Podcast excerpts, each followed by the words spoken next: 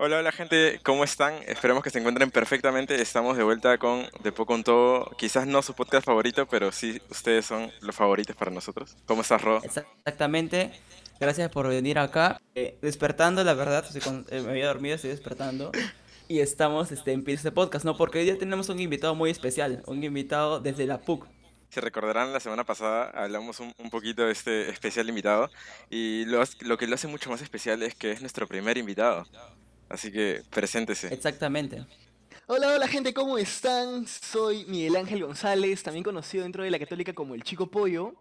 Y en verdad me alegra, me, sorprende también eh, tener el honor de ser el primer invitado de, de Poco en Todo. Gracias. Por supuesto, el honor, el honor creo que es nuestro y, ya es, bastante chévere. Así que vamos a conversar un rato. Bacán, bacán, comencemos. Este, Miguel Ángel, yo te quería mencionar que la primera vez que yo te conocí, te saqué de vista, fue en el, en el, en el Arroche de las Cachimbadas 2021.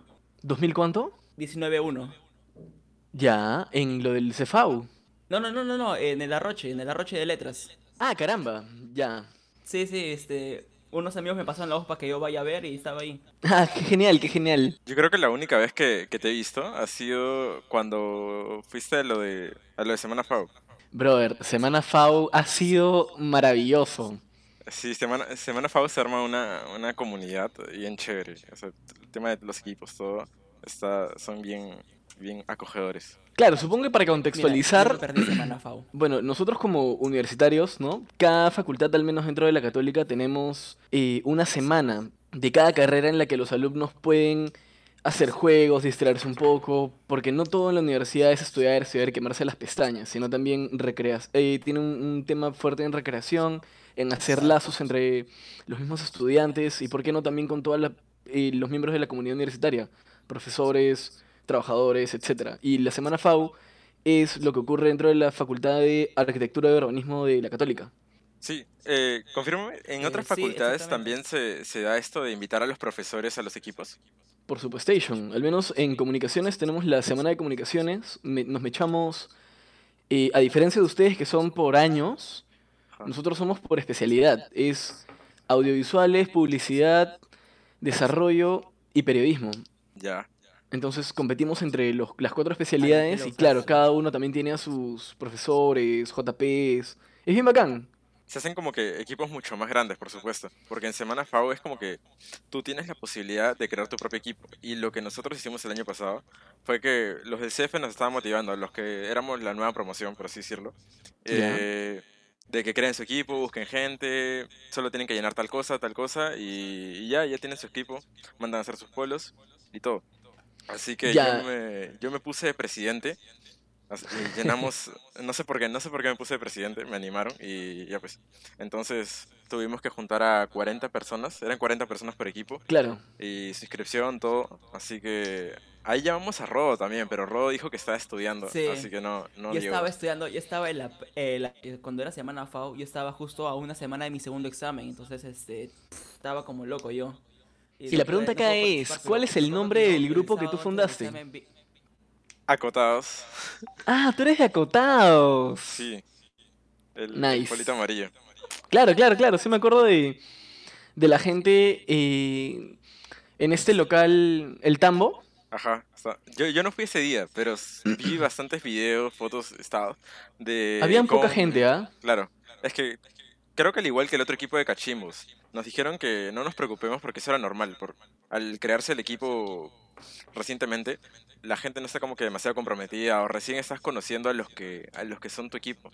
Sí, bacán. Me acuerdo que hice un par de amigas. Bueno, también habían creo que cuatro o cinco personas, no, no eran muchos. Pero bacán, fue, fue bacán, en verdad. Y la gente de arquitectura, todos son locazos y el calor con el que te reciben es bien bonito. Sí, eso, eso me gusta bastante. Y lo que, lo que iba con esto de que en comunicaciones son como cuatro equipos grandes, ¿no? Sí, eh, somos un montón. ¿Y como cuántos son? ¿O todos participan? ¿O cómo es? Bueno, en realidad, si te digo que todos participan es mentira, pero los equipos, como digo, sí son bastante grandes. O sea, me acuerdo que audiovisuales nomás éramos unos 45. En Public son, siempre son un poco más, ¿no? 66. El eh, periodismo siempre es poquito y desarrollo también son un pueblo. O sea, en verdad, es chévere creo también porque nos juntamos, como todos somos audiovisuales, manejamos un mismo código, nuestros, nuestras barras también son recontra audiovisuales, la gente grita 1080 eh, y responde en 1920, que es el aspect ratio de un, de un eh, de una pantalla, ¿no? O si no gritan 4K, como cojudos, y es chévere. Este, hay barras también un poco más elaboradas, obviamente. Y no, es bonito, es bonito porque es tu gente. Finalmente, como son carreras que necesariamente tienes que trabajar en equipo, obviamente te unes más. Claro, claro. Me parece chévere y ahora que... Yo me acuerdo eh, de... Habla tú. Yo me acuerdo de este, de cuando empecé este... Tamare... Oye, mi micrófono no va con delay, weón, qué bronca. Este, Habla nomás. yo me acuerdo es que cuando fue Interfacus, cuando, cuando fue Interfacus, este, la cagada porque jugamos contra Comunica una vez y me acuerdo que el CF me jaló para la barra porque me encontraron por ahí y me dijeron, ven para acá. Me jalaron para la barra del CF. Hicimos una paltaza, pues, porque... ¡Hala, qué bronca! Porque era Comunica, si estaba organizado y arquitectura que nunca tiene tiempo, no se había organizado para ni mierda, pues, en los, en los interfaces. y fue una paltaza estar en esa barra, pues, todos muertos. Oye, pero escúchame, que hayas usado la palabra comunica y ordenado me ha sorprendido, ¿ah? Y que digas que estaba mejor que Arki, entonces, brother, esos son bien desordenados. Yo, algo, algo que me pasa. Sí, de hecho sí somos desordenados. Eh, bueno, éramos desordenados. Algo que me pasa con lo de letras es que, a ver, cuando recién entré a la universidad, creo que a todos nos metieron a las TES. Claro. Y ahí creo que ha sido, fuera de Semana FAO, una de mis únicas participaciones. Cuando eh, en esto de las cachimbas solo participé en el día de los retos, de en esto de tomar la gaseosa, que, que justo claro, claro. Rob me contaba que hizo exactamente lo mismo, que los dos logramos cumplir el reto de tomarse el litro y medio de gaseosa. Sí. Uy, me parece una salvajada. Ah, ya me acordé. Ese día fue al frente del comedor de Central. No, ese día fue en... por el tangente de artes. Por el tangente de artes. No, fue más, fue, fue fuera, fue, este por, por, este, por, por Fares, fue por Fares. Ah, ya me acordé, ya me acordé, ya me acordé. Sí, sí, sí, sí. Yo lo animé, pues, ¿no? Yo claro, o sea, estaba bien perdido. yo animé, yo animé el bailetón después de eso, porque no, claro, no, no estuve dentro de, la, de los retos presenciales. Es que en realidad no tenía por qué animar un reto presencial si era, bueno, presencial, ¿no? sí, pero ese día estuvo, estuvo bien chévere, todavía tengo ahí el video de eso. Sí, también tengo mis fotos en Instagram, está mi foto tomando una Coca-Cola litro y medio. Yo casi sí, vomito, Causa, ¿cómo se llama tomar una Coca-Cola litro y medio? Una vez que la acabé, la cargaron. Yo la, yo la tomé en 50 segundos, de, del minuto y medio. Fue, fue ya me acordé, ya. Yo le Qué hice, bonito. Yo le hice un minuto y cuarto, minuto y cuarto le hice. porque paré un rato para eructar, porque si no eructaba iba a morir. No, yo, yo sí casi estuve como media hora casi vomitando. Ay, eh, Jesús. pero no, no, no iba a pasar nada grave.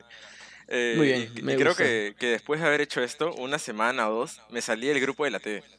Porque, no sé, yo, la comparación a que cómo soy ahora a cómo era antes, quizás me diferencia un poco en lo, en lo social de que soy o quizás cómo me desenvuelvo, pero sigo creyendo que no es mi estilo de vida. No, no pertenezco ahí. así me sentía. Claro, claro. Muy alocado, muy ir a tonos, ir claro. a chupar. Yo, yo, no he ido, yo nunca fui a una integra. ¿Ah, no? No, nunca he ido a una integra.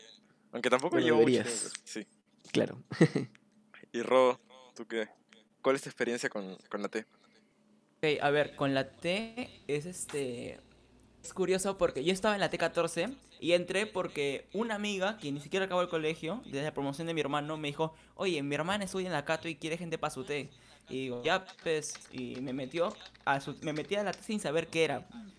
Eh, el primer día de clases, este, me dicen, te estamos esperando acá en mesitas. Y yo voy a mesitas. Y este, y los conocí a la T, y me cayeron paja y nos hicimos patazas. Con toda la T. Este, y este, y al final, eh, ¿cómo se llama? Ese mismo día nos llevaron hasta todos los cachimbos a una integra. Eh, en Parque Stone. A su causa. Mira, ese día, no sé, este, llegué a mi casa bien, eh, tomé mucho, pero este, empecé a comer este plátano. ¿Quién come plátano luego de chupar, un pobre estómago? Te ido a bajar este el, alcohol. ¿La locura?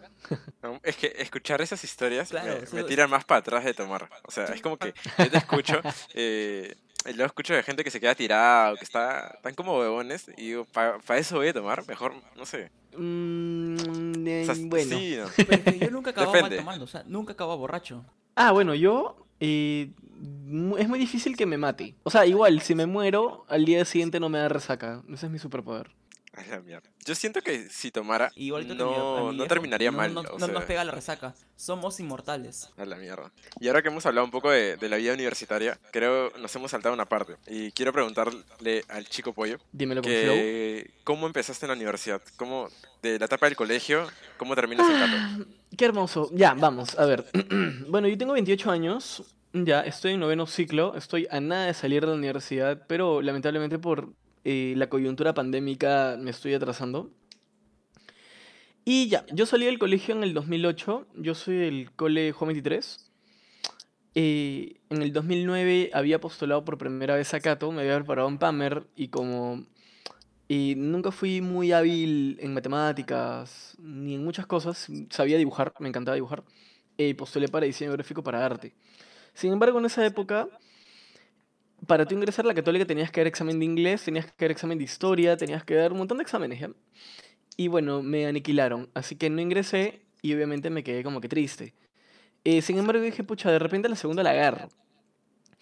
Y eh, mi papá encontró un instituto en Javier Prado donde enseñaban diseño digital 3D. Entonces, como yo en esa época también estaba metido en todo el mundo de la tecnología y el diseño, dije, bueno, vamos a ver, ¿no? De repente, eh, si no ingreso a la universidad, puedo llenarme de cartoncitos de institutos y chévere.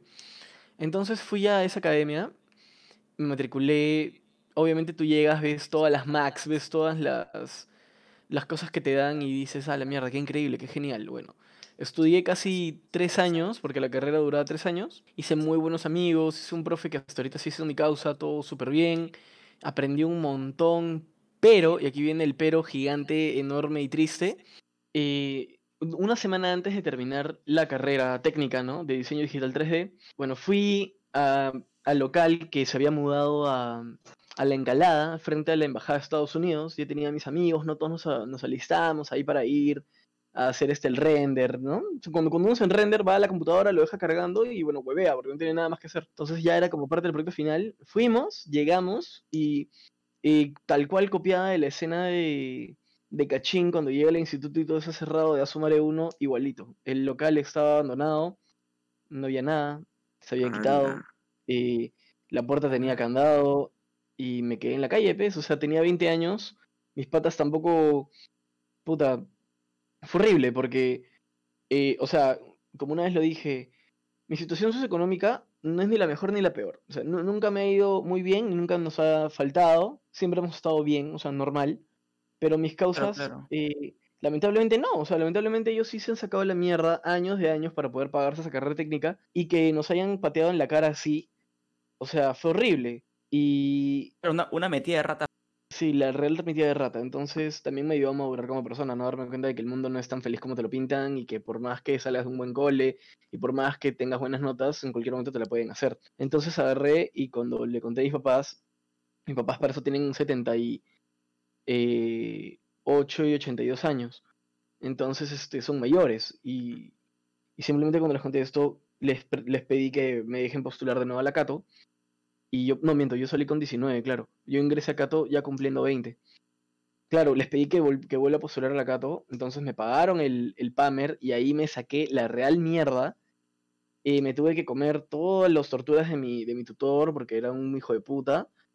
O sea, eh, todo, todo el maltrato psicológico que te hacen en PAMER o que te hacían, porque ahora ya la ley es diferente, eh, finalmente me hizo más más tenerle más miedo a PAMER que miedo a no ingresar.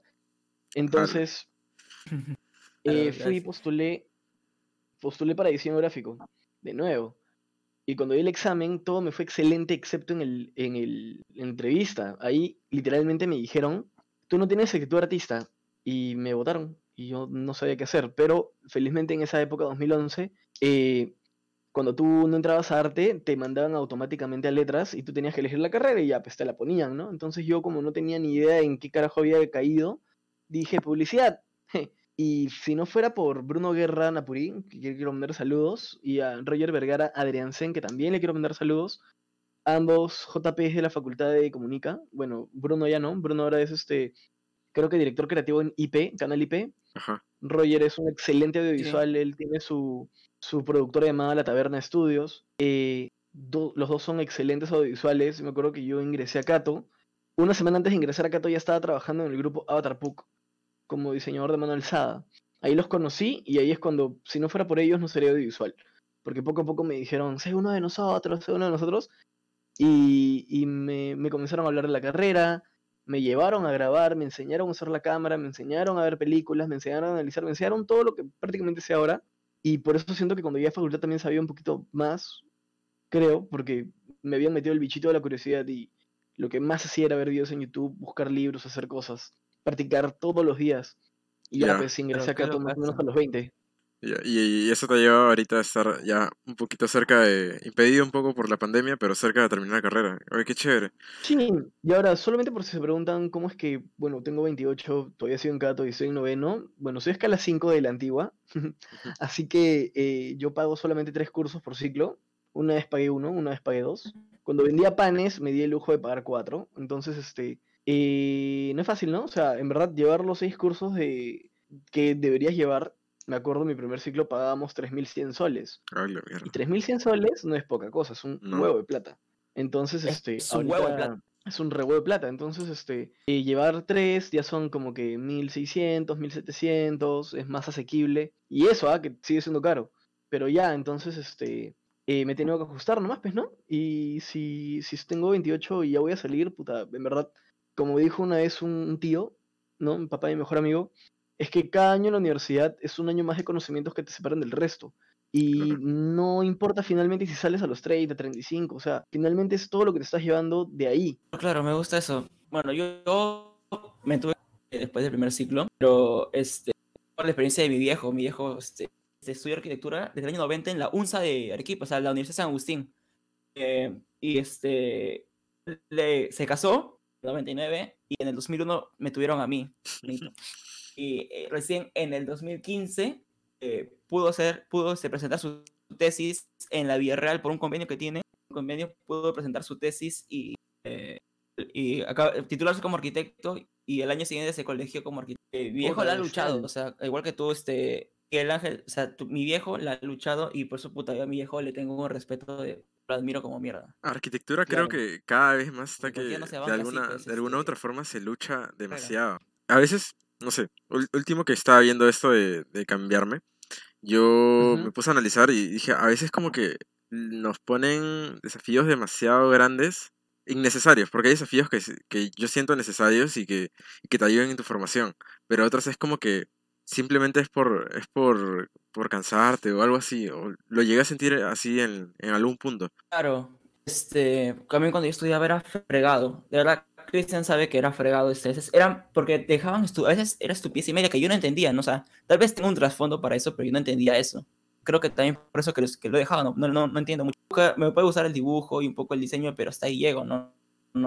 Un arquitecto netamente. Claro, yo estaba hablando hace un rato de cómo me meto a arquitectura por el lado creativo y, y luego me pongo a analizar y es como un lado creativo que, que solo explotas cuando estás en la cima, prácticamente cuando tienes tu propio estudio o, no sé, o eres súper reconocido, ahí recién puedes sacar todo tu potencial creativo, por así decirlo, hacer lo que, ni siquiera lo que tú quieras, porque tienes clientes y, y tienes que respetar lo que, lo que, o sea, uno que acepte tu proyecto.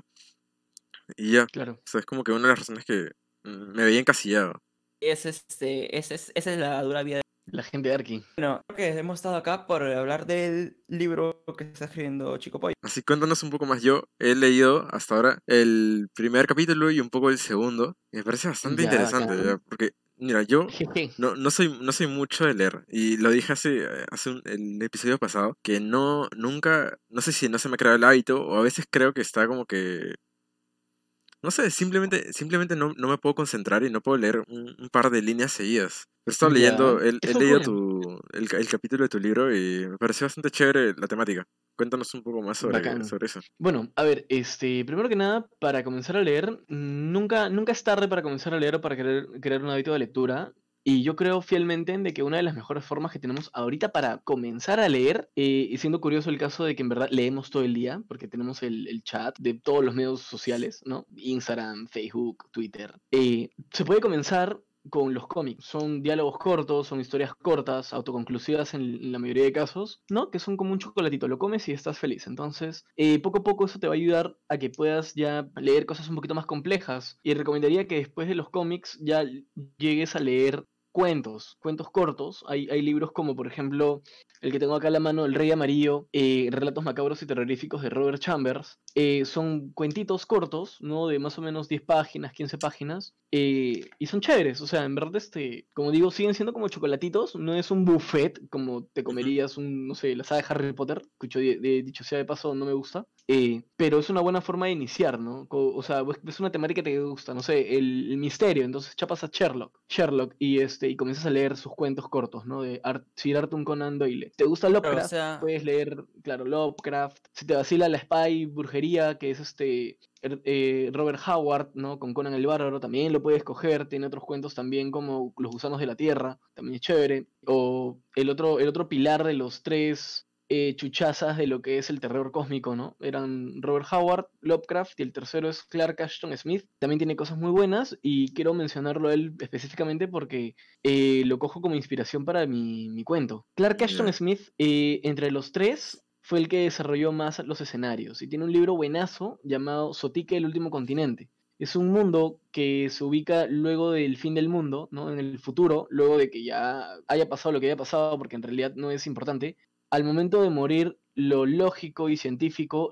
renace lo fantástico y lo, lo ocultista. Entonces, en este nuevo universo que nos, que nos trae eh, Clark Ashton, es este un futuro, ¿no? Donde vuelve a salir la magia. Y es la cagada porque eh, hay necrófagos, hay nigromantes, hay hechiceros, y sus aventuras son bien pastrulas. Entonces, este, esta temática, ¿no? De, oye, un fin de, o sea, el futuro no tecnológico, en realidad yo no lo había pensado, no lo había visto así, eh, como nos lo presenta Clark Ashton, ¿no? Generalmente un futuro posapocalíptico es más juegos del hambre, en la Yo creo que el futuro es más o menos como películas de, ciencia ficción, ¿no? Con autos voladores, con edificios de más de 100 pisos, así cosas alucinantes, pero no nos vamos a pensar, tal vez ni siquiera lleguemos a Claro, o sea, por ejemplo, tú has dicho algo importante que es este un género, ¿no? La ciencia ficción. Dentro de la ciencia ficción también tenemos el cyberpunk, tenemos este la fantasía, ¿no? Como es Star Wars.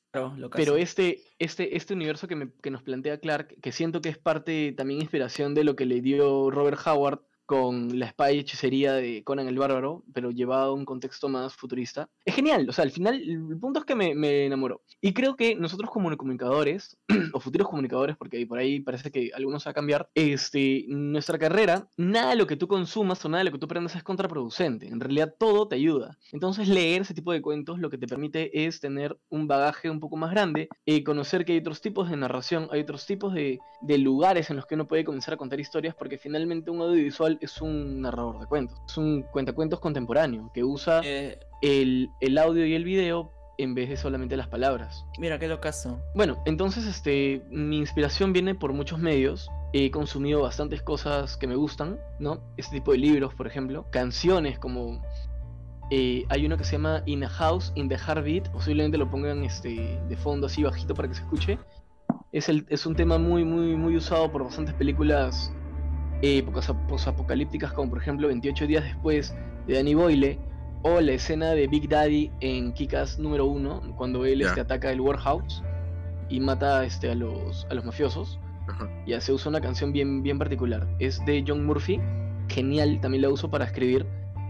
Eh, y nada, creo que este es un montón, un montón de elementos que finalmente me han ayudado a, a establecer las bases de mi cuento y sobre todo también y mi experiencia como, como persona, ¿no? Yo durante muchos, muchos años, cuando era chivolo, o sea, hace 10 años, más, hace 12, 13 años, eh, yo sufrí una, un episodio bien, bien particular en mi hogar que me hizo automáticamente creyente, me hizo muy, muy eh, agradecido con Cristo, con la religión y pues eso pasó cuando tenía 12 años, entonces son hace 16. Bueno, entonces este, eso me, marcó, me hizo un poco más consciente de que eh, podía encaminar mi vida a otro tipo de servicio. Y durante mucho tiempo ponte, eh, estuve en la pastoral, mm, me iba al pabellón de quemados de los niños de acá del Hospital del Niño a cuidar niños. Eh, cuando me confirmé a los 15 años, fue una experiencia religiosa, o sea, con todas las palabras. Eh, fui catequista casi cuatro años. Iba todos los domingos a Zapayal, a un asentamiento humano, a cuidar niños también, eh, o llevar la palabra. Y bueno, espérate que todavía la, historia cambiara. luego también fui, fui un catequista bastante particular porque a diferencia de mis compañeros no me gustaba hablar ni de Dios ni de Cristo porque sentía que los chicos como le creaban animadversión, un poco de rechazo. Entonces, claro, daba los temas de la catequesis, pero sin nombrar a ninguno de los dos. Todo era más este, ética y moral y ser buena persona. Entonces, este, poco a poco eh, también tuve, tuve como opción, se me presentó la opción de ser franciscano y estuve un buen tiempo en la cúpula de Magdalena formándome eh, no vivía ahí, yo vivía en mi casa, pero sí iba recurrentemente a, llevar como que clases y descubrir si finalmente era lo mío, ¿no? Y efectivamente ahí descubrí que no. y, para eso pasaron muchas cosas. Parte, eh, conocí, por ejemplo, me, o sea, hice un pata, uno de mis patas, casi todos eran mis patas. Un padre que le decíamos Akon, porque era un moreno de Nigeria se va a ver al Inca de risa. Y yo no sabía que en Nigeria los padres les permitían leer este demonología y el y este y otras cosas. Entonces, este, acá está prohibido y yo obviamente lo leía porque curiosidad ante todo. Y se me decía que y ahí fue cuando la primera vez que se me dijo, "Tú no puedes leer eso." Y a mí no me gustó porque es como que porque se me prohíben cosas. Y estaba en una edad también en la que me cuestionaba todo y no me gustó que me limiten. Entonces también eh, yo era una persona muy muy muy partícipe en la iglesia eh, no solamente como monaguillo, sino también como el que recolecta la, limosna, ¿no? paraba pendiente de las actividades. Me hice pata del padre Stalin, de acá de la iglesia San Miguel Arcángel. Y este. Y claro, participaba en la misa de jóvenes. El detalle es que poco a poco comencé a descubrir que eh, se prohibían muchas cosas y que había una especie de condicionamiento clásico de que si eres bueno te pasan cosas buenas y si eres malo te pasan cosas malas, pero la línea entre lo bueno y lo malo en realidad es súper difusa en el mundo en el que vivimos, no es todo blanco y negro, es una escala de grises. Entonces eh, yo comencé a dudar, comencé a cuestionarme cosas, decían que pensar, dudar, no es que nada, dudar o cuestionarte eran signos malos, ¿no? Eh, y me preguntaba, ¿pero por qué? Entonces, poco a poco, en verdad, era poco a poco que yo comencé a desligarme y sufrí una gran decepción también con la iglesia. Yo feliz. Eh, me acuerdo que eh, saqué plata, o sea, recogí un montón de plata de la limosna para, para supuestamente un, fin A. Y me di cuenta que el final, este, cuando los catequistas eh, invirtieron el dinero, no fue el A, sino fue un X. Y me desilusioné. O sea, me, me jodió mucho, me rompió el corazón. Y yo me retiré. O sea, yo reconversé y dije, esto no es lo mío. prefiero retirarme, ¿no? O sea, así. Así me despedí del padre Salim porque con él se había, había hecho una amistad medianamente chévere. Entonces me dijo, qué bien, o sea, me, me gusta que te vayas de acá sabiendo en qué no crees, y no simplemente por una moda, ni por un capricho, ni nada. Y le dije, no, está bien, o sea, yo no tengo problemas con, con todo lo que he aprendido, pero esto no es la vida que yo quiero tener, y me quité. Y a, la catequesis, obviamente, y sí me, me desaparecí, no los quise volver a ver nunca más, ¿no? Entonces, este... Igual conservo algunas amistades, igual sí sé que no todos son malos, eh, igual, este el problema no es la religión, el problema es este cómo la gente lo, lo aprovecha para su beneficio, o el, fanatismo. Tanta gente que se pone una cruz en el cuello y que significa algo, o sea, ahí también va a chévere el libro, porque las imágenes finalmente comunican cosas. Como dijo en el cómic B, Venganza, no sé si lo han leído. No. Ok, en el cómic hay un momento en el que el personaje eh, lo balean, el personaje principal lo, lo agarran a balazos y, camina ante el gobernador y el gobernador le dice, ¿por qué no te mueres? Y él le responde, porque detrás de esta máscara hay una idea. Y la idea, gobernador, es a prueba de balas. Entonces, chévere. Es, es, una idea bien bacán. Todo está cargado de significado. Y ver gente que tenga una cruz en el cuello significa que tienen una especie de inclinación moral de la que te entrega la, moral cristiana.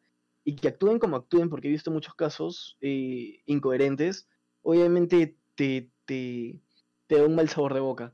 Y a mí me la entregó. Entonces, este, poco a poco me alejé y ahora ya no creo. igual, felizmente, el espacio en el que me desarrollo en mi casa, hay mucho respeto. Mis papás saben que no creo, mi papá es súper creyente y mi mamá es parte de un movimiento llamado Saha Yoga en la que creen las energías y en esas cosas, pero no en Dios. Entonces, chévere, finalmente eh, eh, se practica el respeto, ¿no? Cada uno está metido en sus cosas y nadie le hace daño a nadie, ni nadie trata de convencer al otro. Es conocer y, respetar. Claro, o sea, concuerdo completamente contigo, porque no. Es, es raro que alguien. O sea, no digo que sea mal creer completamente en algo, pero no cuestionarse y no ser curioso es, creo, el verdadero problema. O sea, el negarte a conocer algo porque crees que va en contra de tu religión. Eh, y eso, ¿no? O sea, es conocer y, respetar lo que, lo que otros creen, porque no hay nada de malo en eso. Sí, yo también este, estoy de acuerdo con eso, porque, bueno, eh, mi casa, este, bueno, yo sí soy creyente, este, soy católico, y mis papás también, mis hermanos también, entonces, este, como que mi familia sí es muy apegada a la iglesia, pero a mí ya desde hace unos años también me está picando el bichito de la curiosidad, y yo me he puesto a investigar por mi cuenta, ¿no? Entonces ahí uno también como que va formando su juicio, y va decidiendo eh, a qué inclina su creencia o no. Claro, eh, por ejemplo, por ejemplo, una de las tantas cosas que a mí me, me gustaron y que al final este eh, me gustó es que comencé a leer los libros que me dijeron no leas y entre ellos encontré uno llamado El paraíso perdido de John Milton. Es un librazo. John Milton lo escribió, si no mal recuerdo, vamos a googlearlo rapidito porque no quiero ser este pecar de dar información falsa. Eh, el paraíso perdido, John Milton. Es un poema, es un poema gigantesco, y escrito en 1667. Ok, John Milton cuando escribió esto, solamente como para dar un background, este, lo escribió porque en, esa época, en el lugar en el que él se desarrolló, eh, fue Inglaterra, si no mal recuerdo, y todavía estaban eh, como forma de gobierno el, la monarquía. Entonces el pueblo simplemente no, tenía claro, y el, pueblo no tenía nada más que hacer que, puta, acceder a lo que le digan los reyes y sus hijos y bla, bla, bla. Entonces, no había democracia. Y él dijo, y bueno, luego que perdieron bastantes batallas y, obviamente murieron bastantes personas, él se dio cuenta de que la, la historia la escriben los ganadores, no los, no los derrotados. Entonces él se planteó la pregunta, ¿por qué no escribo un libro sobre el máximo perdedor del mundo. O sea, el máximo perdedor. Aquella persona o aquel personaje que desde que naces, tú como persona, desde que eres consciente de tu vida, ya se te dice que es malo, ya se te dice que es el peor y nadie se ha puesto a preguntar por qué. Y es Lucifer. Entonces él escribió El Paraíso Perdido, es una, es este cuenta lo que ocurrió antes del Génesis, las guerras entre el cielo y el infierno, y todo desde el punto de vista de Lucifer. Y es bravazo, porque John Milton era católico y era creyente, y sin darse cuenta creó un libro de puta madre en el que podemos entender a Lucifer y finalmente preguntarnos, oye, entonces en realidad no hizo nada malo. Es la cagada porque en el libro, cuando, mientras Dios y sus ángeles y, y todo se maneja por medio, es, un, es, un, es un medio que se, que es un sistema que se maneja por medio de la monarquía, ¿no? Porque finalmente Dios nunca le dijo a nadie quién quiere gobernar, sino dijo, este es mi hijo, eh, el Cordero de Dios que va, va este, que va a ser entregado por los hombres, ya nada más, a la mierda. En cambio, cuando Lucifer cae al infierno con todos sus ángeles y levantan el pandemonium, que es este, este salón gigante lleno de oro y hermoso donde ellos van a comenzar a tomar sus decisiones, el lugar en el que lo hacen es una mesa redonda. Todos están al mismo nivel y todos se ponen a pensar quién debería gobernar. Eso se considera mesa redonda como una herejía, ¿no? En la Edad Media. Claro, y, este, y es la cagada porque se sientan y se plantean, ¿no? ¿Quién debería elegir y qué está ocurriendo en ese momento? Democracia. ¿Y quién eligen? Eligen a este Baal. Baal es el, el, rey del infierno. Lucifer tenía otra misión más importante. Lucifer quería ir y demostrar que lo que estaba haciendo Dios estaba mal. Entonces, este, bueno, la historia es alucinante, les invito a que lo lean, en verdad es chévere. Eh, van a tener diferentes perspectivas, vamos a ver. Es, un, zona muy bacana, en verdad. Hasta ahorita sigue siendo vendida por todos lados. Eh, pero tiene esa serie de significados que finalmente cargan, ¿no? Y que a mí me, emocionaron y me gustaron un montón. Sí, suena, suena bastante, bastante, chévere cómo, cómo, lo explicas y le dar una ojeada.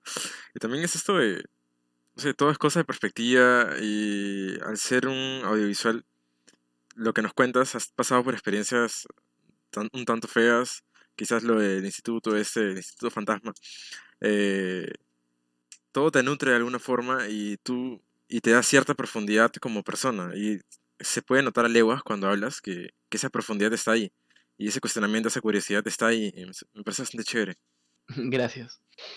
Eh, sí, ¿no? O sea, finalmente todo lo que vivimos y todas nuestras experiencias nos ayudan a crecer, nos ayudan a, a formarnos, a tener diferentes perspectivas, a serte más consciente también de tu entorno, de la realidad política del país. Es un montón, un montón, un montón de cositas. Entonces, bueno, eh, sin, sin salirse tanto de las ramas, eh, comencé a escribir Amo un hombre decapitado porque es una forma en la que yo puedo expresar todo, todo lo que pienso de la iglesia como institución, eh, porque como religión en verdad me parece que no tiene nada de malo. O sea, en realidad ninguna religión es mala. O sea, lo digo porque como, como bien menciono, en mi familia todos somos diferentes y todos creemos en cosas diferentes. Entonces, este, finalmente, claro, no, no, no, la religión no es mala. Es una forma en la que el mundo, o sea, es una forma en que los hombres han encontrado para dar un orden a un mundo desordenado. Incluso me acuerdo que un libro llamado este, eh, espérate, dame cinco segundos, el libro se llama Los cantos de Maldoror de Isidore Ducas, más conocido como el Conde de Leutramont, eh, habla en un momento sobre que, eh, o sea, es un cuento, es un cuento súper chiquito, pero de que habla de que cuando se creó Adán y Eva, al hombre y a la mujer, eh, también se creó un tercer personaje, obviamente esto es parte de la historia nomás, que es el hermafrodita, porque el hermafrodita sigue siendo parte natural del mundo, o sea, es tan normal un hermafrodita como una persona que tiene genitales masculinos y una persona que tiene genitales femeninos. El problema es que el hermafrodita en esa historia nunca llegó a encontrarse a sí mismo o encontró a su igual. Entonces él mismo se, se alejó y se perdió. Y es bacán porque da más opciones, más, más, va un, un, panorama un poquito más amplio. Lo, este, la religión judio-cristiana, hasta donde yo sé, cree en Lilith, la primera mujer. Y este, Lilith supuestamente fue mandada al infierno, fue castigada porque era una mujer libre. Acuérdate que Lilith, así como Adán, nacen de la tierra y María, este, y Eva no. Eva nace de la costilla de Adán, por eso subordinada. Entonces un montón de elementos que finalmente eh, están ahí, o sea, la, el, como, el lore, el lore católico está ahí, ¿no? El mm. lore cristiano está ahí y la gente simplemente eh, ve cuál es la que le conviene, qué, qué, elementos coge y qué elementos no coge. Eh, parte también esa es de mi crítica en el libro, ¿no? qué chévere. Parece lo caso lo que has contado de Lilith.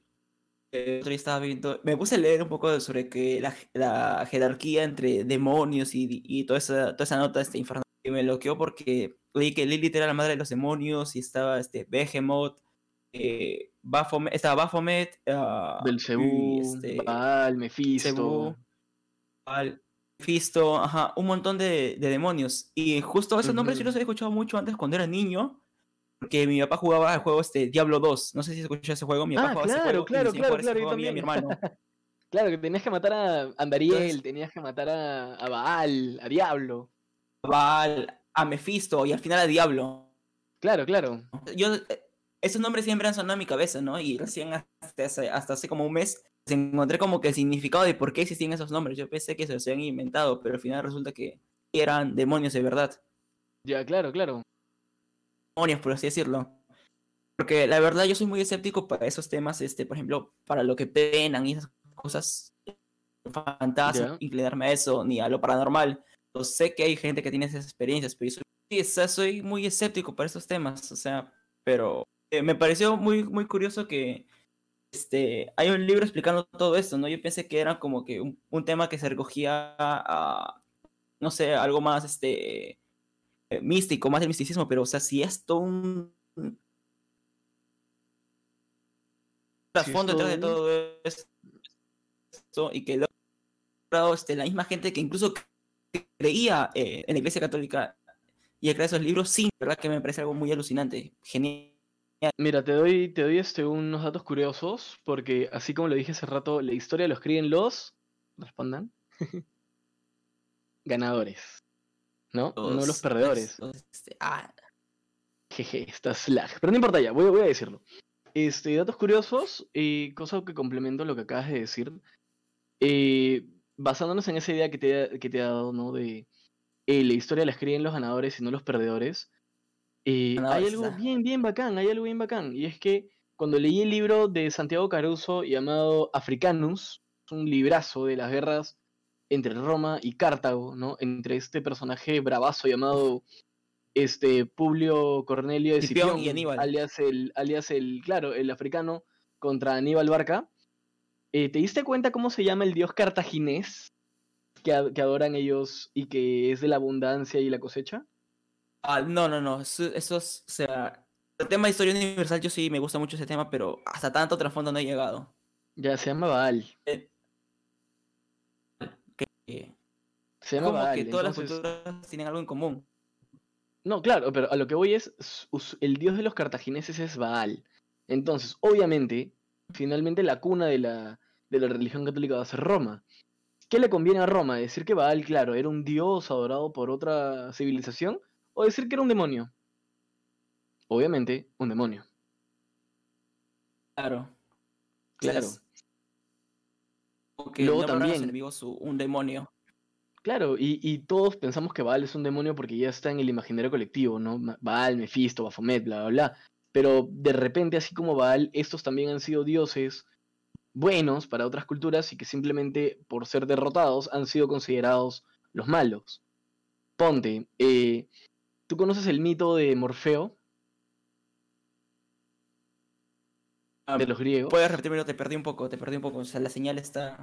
Ya, el mito de Morfeo en los griegos. No, no, no, no había escuchado ese mito. Bueno, Morfeo es este. Hasta donde yo me acuerdo, era también un hijo de Zeus. Creo que era un bastardo o un hijo de Zeus.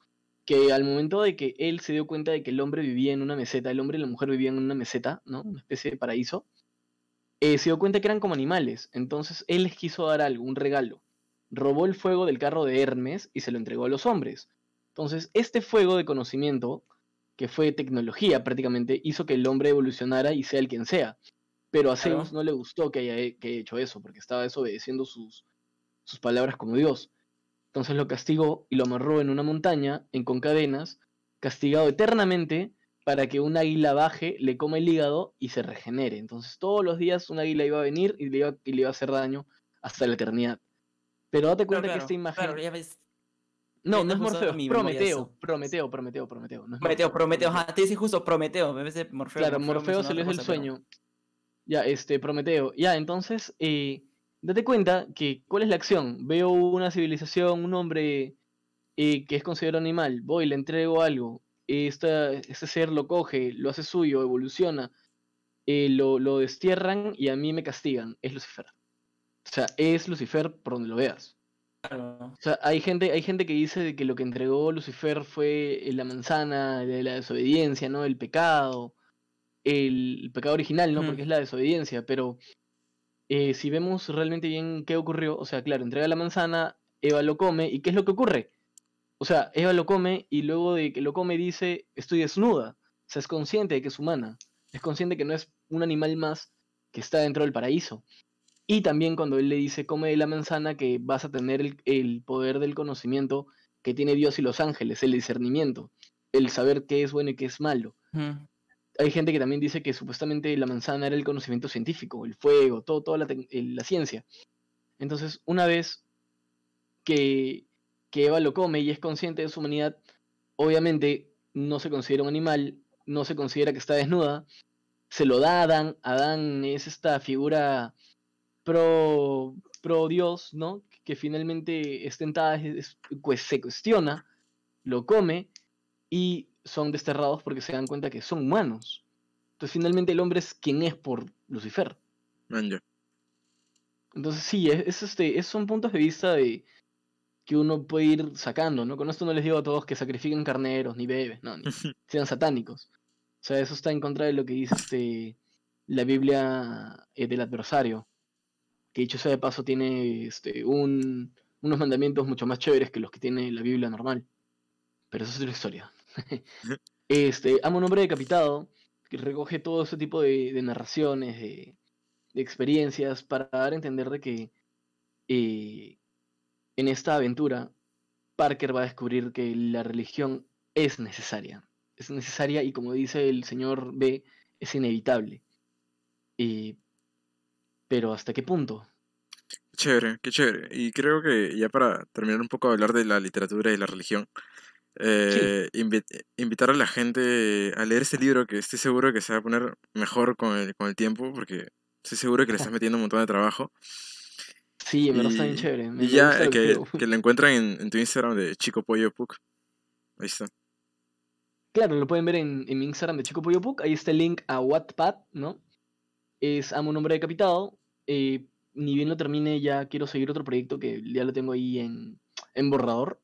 No va a ser sobre religión ni, ni el futuro posapocalíptico, sino un futuro cyberpunk. Y es este un cuento que va, una historia que va a ir en contra de o va a cuestionar más bien el consumo. Ya. El consumo como tal. Qué chévere, qué chévere. Eh, ya. Eh, yo actualmente, como me estaba metiendo en esto de, recién, hace un mes fue como que siempre había tenido un interés por lo audiovisual, pero fue como que no lo veía tanto como algo serio. Quizás en, cuando yo estaba estudiando en, en quinto de secundaria y, no, y estaba viendo que estudiar, yo desde los ocho años había dicho que quería estudiar arquitectura. Así que cambiar esa idea ha sido, ha sido bastante difícil. Y tipo, he pasado por unas semanas en las que estaba, estuve bastante quizás confundido, pero dije, esto es lo que quiero, esto, esto quizás para esto sea muchísimo mejor y voy a estar motivado y no sé qué. Y ya eso es lo que me ha convencido. Entonces, en toda esta búsqueda, eh, dije, ¿cuál es la, mejor forma de, darme cuenta? Quizás empezando a hacer cosas, ya. Probablemente sean una cagada, pero ahí están y, de acá a unos años lo voy a ver y, ya, pues entonces le, le dije a un amigo para, para hacer una serie escribir los guiones de todo esto. Es, es una serie de comedia. A mí me gusta bastante The Office. Así que es, bastante, es bastante inspirada en esto, con este, este tipo de humor extraño, cámara en mano. Eh, y ya, entonces empecé a escribirlo y junto a esto, eh, para mejorar este guion, empiezo a leer un libro de Robert McKee, que se llama El guion, de unas 400 páginas creo. Eh, y, está, y, me doy cuenta que la lectura se trata de encontrar tu nicho. Porque leo este libro y de verdad me da ganas de seguirlo, de seguirlo leyendo. O sea, de verdad me interesa. Y siento que, que me enseña cosas. Oye, Perfecto. nada es contraproducente. Este Jamás. Claro. Y bueno, lo que yo comentaba es que estoy, este, mi proyecto actual es esta serie, este podcast, y luego tengo un podcast con otro amigo que es que con el que he tratado de iniciar una, una pseudo productora, así súper pequeña, y ya pues, trabajar en, todo lo que pueda, porque creo que eso es lo que tiene que hacer un audiovisual, un audiovisual no puede parar, y yo creo que es el, ha sido el mejor momento en el que yo he podido decidir meterme a audiovisual, cambiarme, porque quizás si hubiera salido de quinto justo, no hubiera entrado con la misma motivación, la misma ganas de hacer cosas. Eh, no sé, porque ahorita ya voy a entrar con proyectos y todo esto, y mi idea es meterme a, a trabajar en un montón de cosas de una vez. Claro, o sea, la idea es que, eh, o sea, mm, lo audiovisual tiene dos campos bien importantes, ¿no? El estudio, porque tienes que estudiar, y eh, la práctica, porque si no practicas, estás cagado.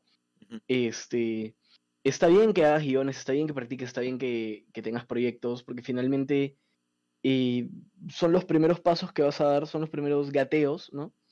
Hasta que ya estés en facu y te encuentres, te choques con la pared, que eh, no es tan fácil aprender una cámara y apretar rec y tener un, bonito encuadre, ¿no? vas a llevar cursos, por ejemplo, de iluminación, ¿no? Vas a llevar cursos de narración, de guion, de por ejemplo este audio, solamente de audio, eh, producción, porque acuérdate que ser audiovisual eh, tiene bastantes especialidades. Claro. y dentro nos dividimos, ¿no? Como director de foto, director de arte, eh, está el guionista, está el script, está el editor, el productor, el productor, el director, el sonido. Todos son cargos hiper importantes y todos este, al final complementan la producción audiovisual. Claro, son producciones inmensas. y todo, todo, lo que vas a hacer ahorita te va a ayudar un montón. Cuando ya estés más grande y lleves más cursos, te vas a sentir orgulloso de lo que has hecho porque lo vas a ver y a decir, ¡ah, mierda! O sea, lo primero que hace decir es que lo que has hecho es una cagada. claro, o sea, ese, ese, es el principal objetivo, porque para, para darte cuenta de eso tienes que hacer cosas. Ya pienso que me está hablando mi pienso que me está hablando mi papá cuando cuando, cuando estoy diciendo eso, pienso que me está hablando mi papá, de verdad. Bueno, tengo 28, yo ya voy a cumplir 30, o sea, ya tengo edad de hablar con papá, creo. La cosa es que, que sí, ¿no? Ponte, yo también comencé a hacer fotos de chivolo, yo comencé a hacer fotos en Cato hasta que el primer, mi segundo ciclo, ya tenía mi cámara, me había comprado la Canon 60D con mi lente 18-200 que yo me sentía el máximo chuchón, creo que era la mejor cámara en ese tiempo. Y tal, le metí con todo, le yo nunca llevé una carrera ni nada, o sea, y estuvo mal porque aprendí este, de manera muy eh, orgánica, pues, vamos a ponerle esa palabra, era simplemente ir, tomar, practicar, ir, tomar, practicar, y poco a poco, pero por tramos grandes, descubrir qué era la velocidad, qué era el diafragma, qué era eh, el ISO, incluso creo que no, lo tuve tan claro hasta que por fin ya eh, comencé, ya entré a Facu, o sea, practicar, practicar, darme noción de encuadres, ver un montón, pero kilos de kilos de videos de YouTube, este, tener buenas cosas y malas. En esa época yo me sentía el máximo chichón. Yo cuando, cuando le hacía las fotos a coherencia universitaria, porque en esa época los apoyaba, este, yo les hice dos campañas, las dos ganaron la FEPUC, eh, las dos también ganaron el CF, también les hice las publicidades en los banners, todo, todo, todo, me acuerdo que yo lo usaba como para practicar. Eh, finalmente eso me dio chamba en el Ministerio de Cultura para una campaña. Fue chévere y fue horrible. Y, poco a poco eso me comenzó a llenar de chambas y me comenzó a, llenar de cosas, ¿no? Pero lo que más agradezco es que todo eso que yo en un momento creí que era de puta madre, que era lo máximo, que era chévere, ya cuando comencé a llevar de mis cursos en Facu, ya cuando llevé el taller de foto en iPad, ya cuando comencé a crecer, hasta que veo las fotos y te juro me dan vergüenza. O sea, he, escondido, he, puesto como archivar la mayoría, eh, porque no, pues de verdad, tú ves y dices, oye, ¿por qué pensé que eso estaba bien, mano? O sea, claro, no es una mala foto, es una foto bonita, pero fotos bonitas hay en todos lados. Claro, o sea, atrae la vista nada más. Claro, o sea, finalmente, este, eh, como dijo mi profe, ¿no? O sea, fotos bonitas, tú pones en internet fotos bonitas, vas a encontrar 10.000 fotos bonitas. Pero fotos que realmente carguen de significado, carguen de conceptos, es poco. Claro, ahí está la, la verdadera labor. Claro, o sea, y este, y ya, o sea, eso es bacán. He visto mis producciones hoy, digo, Diosito, ¿qué, ¿qué, tenía en la cabeza en ese momento? Hasta ahorita hago algo, lo edito, soy feliz, digo, yeah, luego lo vi, digo, ah, no, qué asco, bye. Y lo rompo y lo borro. pero, pero eso creo que es una vergüenza chévere, porque te, ahí es donde te das cuenta cuando, cuánto de verdad estás aprendiendo. Sí, claro, y, obviamente este es bonito, ¿no? Es, es crecer. Y cada, y cada uno, o sea, creo que lo bonito de ser audiovisual arquitecto, de ser este, gente de arte, gente que eh, cree cosas, vamos a ponerle esa palabra, cree cosas, es que todo lo que hacemos nace desde la idea, nace desde el concepto, y el proceso de darle vida, de ver tu maqueta hecha, de ver tu video hecho, de ver tu cuadro pintado, es tener prácticamente un bebé, es estar acompañándolo desde, el mismo, desde la misma concepción hasta la realización, es que te sientas orgulloso de todo lo que has hecho, a pesar de que sea horrible. Es tu bebé. Así como sus mamás los quieren a pesar de que sean unos feos de mierda, ya, igual. Nada, mentira. igualito, igualito, igualito. Es directo para mí. ¿Me sabes qué? Todo lo que tú has dicho tiene, tiene sentido para mí porque como estaba empezando con los videos en Instagram y con un video en YouTube, este, eh, veo los videos y me siento bien cuando los subo, pero, o sea, pasan los días y digo, ¿cómo, carajo subí esta mierda? ¿Cómo subí esta mierda? y, y me siento feliz con eso. Pero creo, creo que el problema, el problema es encasillarse y creer lo que, que lo que estás haciendo está bien. O sea, crees, o sea, cuando llegues al punto de que crees que lo que estás haciendo es perfecto, ya ahí es que tienes un problema. Claro, o eres un chucha, ¿no? O sea, no O sea, que esté perfecto, no sea. O sea, siempre es, es, tu camino, es tu camino para, para mejorar. Claro, de otra forma. creo, este, con lo que dijiste de que siempre es bueno retroalimentarse, este, todo retroalimenta, todo sirve. Eh, yo sí, sí va mucho, porque yo me considero un aficionado del cine. Yo sí, no, soy, no llego a ser un cinéfilo, pero sí llego a ver muchas películas, porque a mí me gusta. Creo que todo, es, y todo eso va sumando un poco a las ideas que yo tengo para ir creando, porque yo, yo creo, o sea, yo creo guiones chiquititos para cortos, pero que no los llevo a realizar por la coyuntura, porque yo podría realizarlo, tengo la cámara y puedo grabarlo con mis amigos. Claro. Pero, o sea, creo que es todo inspirado en las películas que yo he estado viendo, ¿no? O sea, sobre todo, eh, más o menos como para ir nombrando, yo veo mucho este, el cine de los 70, el cine de los 80 y de los 90. Esos tres décadas de cine me encantan un montón. Ya. Con donde el cine se explotó más en el, en el lado creativo.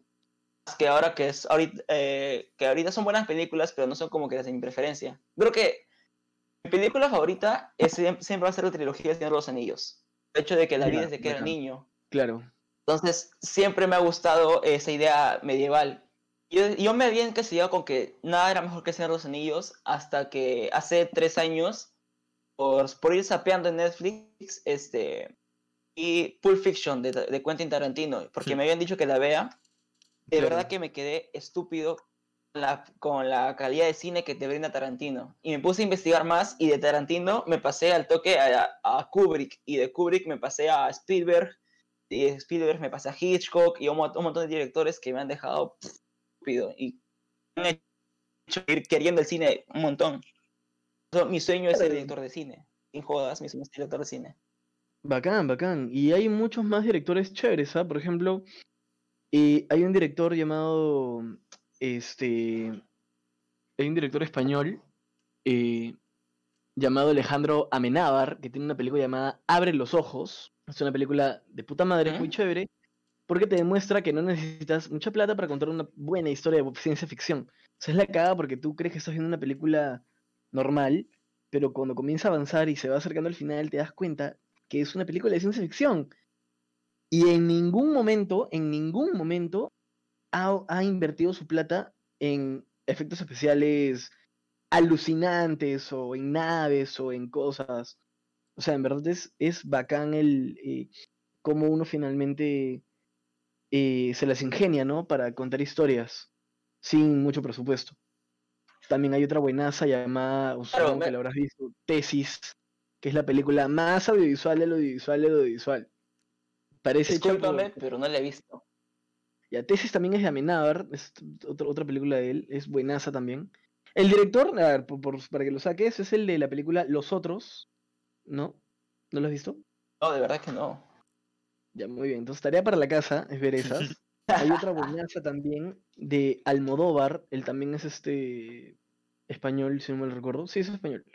Y una que vi que me encantó, que sí que me, me cagó la cabeza, es este... Espera, espera, espera. Este hombre tiene 10.000 películas. Eh, ahí se me fue. Almodóvar. Átame primero. Te voy a decir más o menos. Átame. ¿Era Átame primero o Átame? A ver, espérate. Eh, Almodóvar. Átame. Átame. Átame a secas. Átame. Ya. Es una película bien pendeja. Es una ah, película bien pendeja.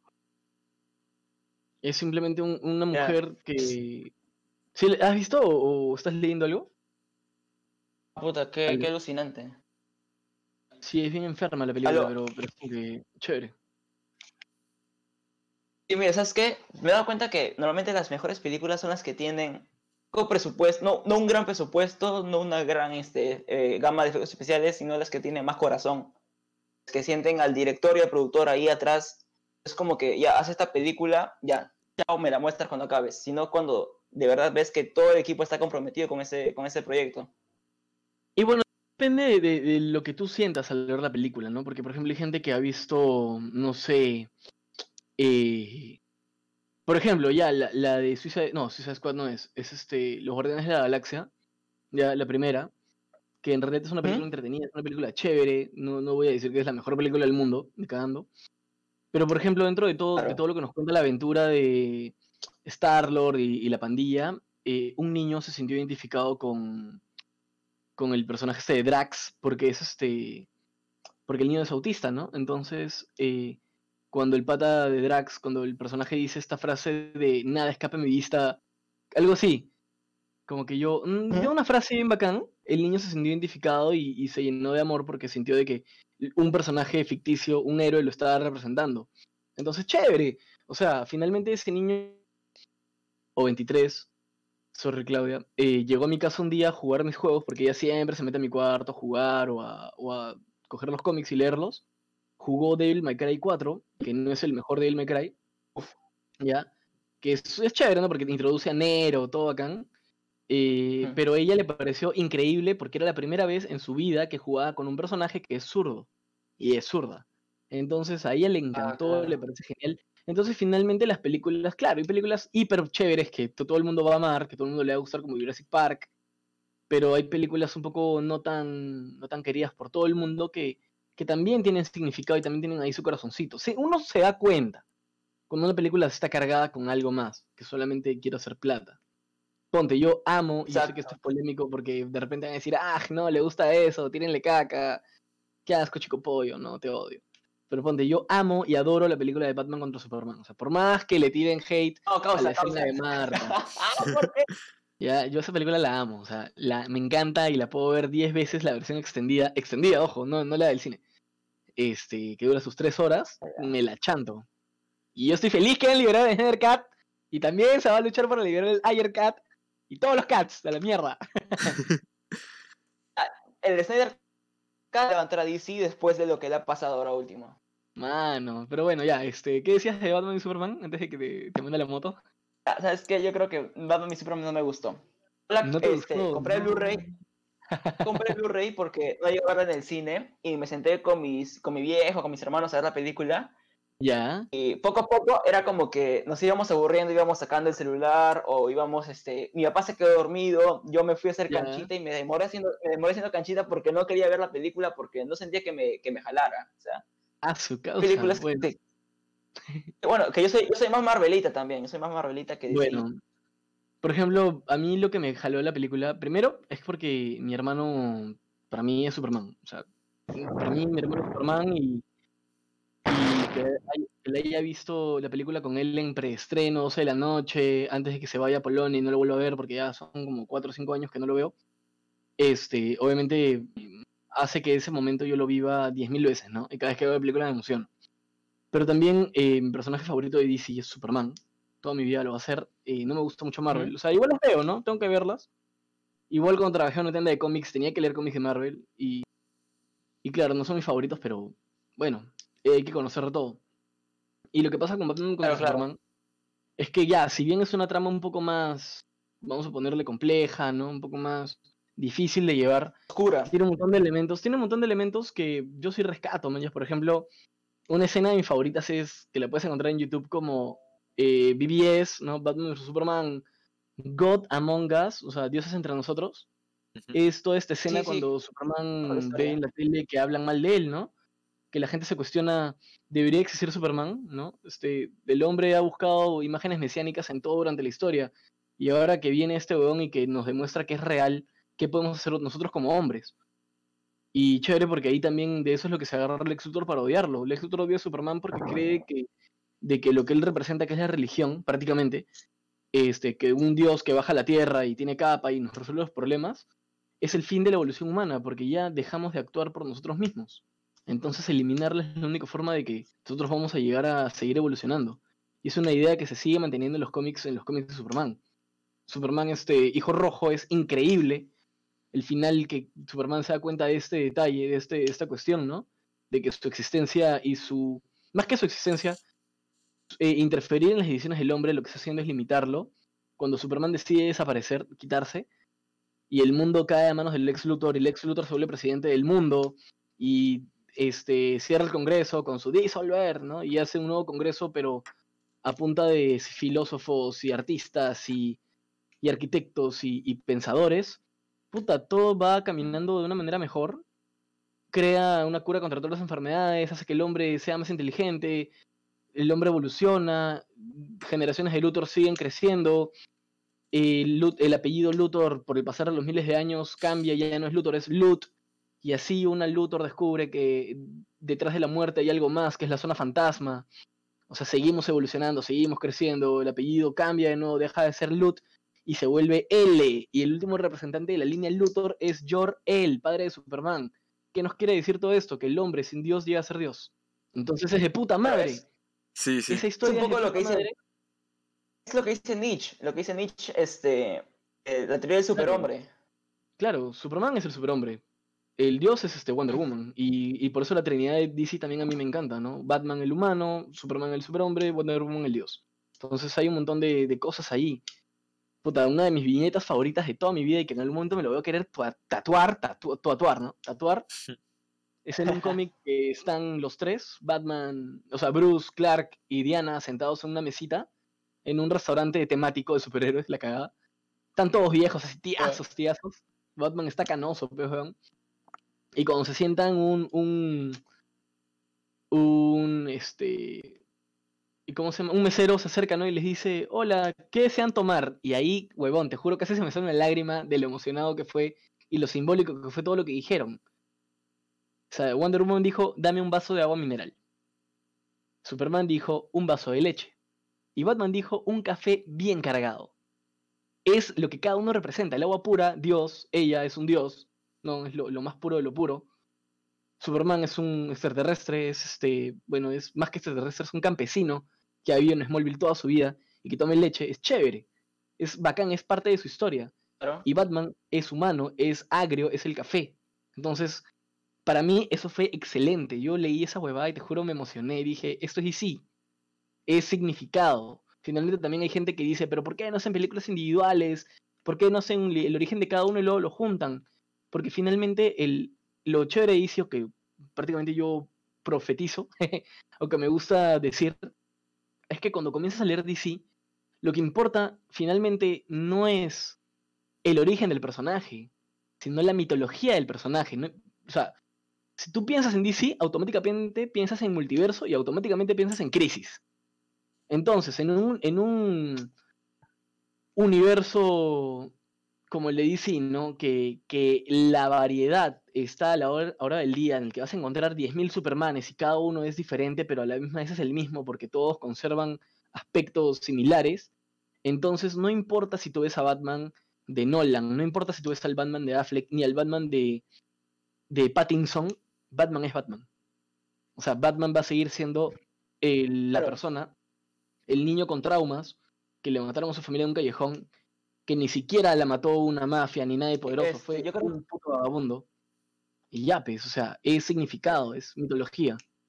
A DC yo le rescato mucho que, este, a diferencia de Marvel, DC busca un trasfondo más este, filosófico y humanista en sus, en sus eh, por ejemplo, yo leí, leí un cómic, no recuerdo el nombre, he leído varios cómics de DC, pero rescato, rescato dos. Man, eh, The Long Halloween, que ya, claro, Long Halloween. es alucinante. Eh, porque aparte que me gustó la manera en que dibujaron y todo eso, este, eh, fue una historia muy macabra, o sea, fue muy oscura esa historia, a diferencia de todas las historias de Batman. Además, eh, otro cómic que es este, donde Superman decide retirarse.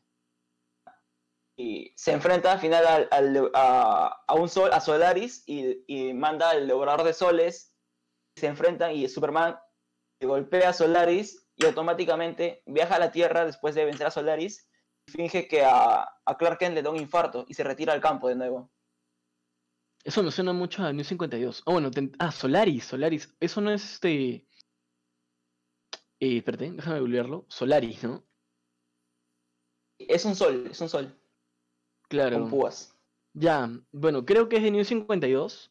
No estoy muy seguro. Eh, es una etapa de Superman que no, no he leído mucho, que no, no me gustó tampoco un montón. Pero, pero bacán, o sea. O de repente es el Solaris que aparece en este cómic de All Star Superman. Bueno, en fin, el punto es que. No, no, no recuerdo mucho la historia, el hilo del cómic, pero, o sea, me acuerdo que leí le, el cómic, compraba cómics antes cuando era niño. Entonces yo tenía Marvel, tenía DC y tenía este cómics independientes también en mi casa. ahorita los tengo algunos y de verdad que me parecía mucho, me parecía mucho más este humanista y filosófico Marvel un poco más fantasioso. Marvel que dicen. Mm, hay una, hay una vaina que me vacila que una vez vi en un post, ¿no? Que salían los Avengers y abajo la Liga de la Justicia. Y en la parte de los Avengers había una frase que decía, este, humano buscando ser dioses. Y en DC decían dioses buscando ser humanos. Y es chévere, ¿no? Porque finalmente es... O sea, dice mucho de, de las editoriales, de las aventuras y de los personajes. Claro, y cómo, cómo en todo encontramos relación con, con temas tan cercanos a la, a la, vida real, a la realidad. Sí, hay uno ponte, ya para que eso me lo lean, se llama eh, Para el hombre que lo tiene todo. Es una historia buenaza, es bien corta también, en la que es cumpleaños Superman y Wonder Woman, Batman y Robin están yendo a dejarle un regalo de cumpleaños a la fortaleza de la soledad, no a la base de Superman. Entonces van, ¿no? Lo buscan, Clark, Clark, ¿dónde están? Nada, ni mierda. Clark, Clark, total, lo ven. Y el león está postrado sobre su cama eh, con una flor en el pecho que le está, parece que, chupando la vida. Y le dicen, Clark, mierda es eso, despierta. Nada, le quieren sacar la flor, no se puede. Clark, Clark. Y cuando entramos a la cabeza de Superman, él estaba viviendo su sueño.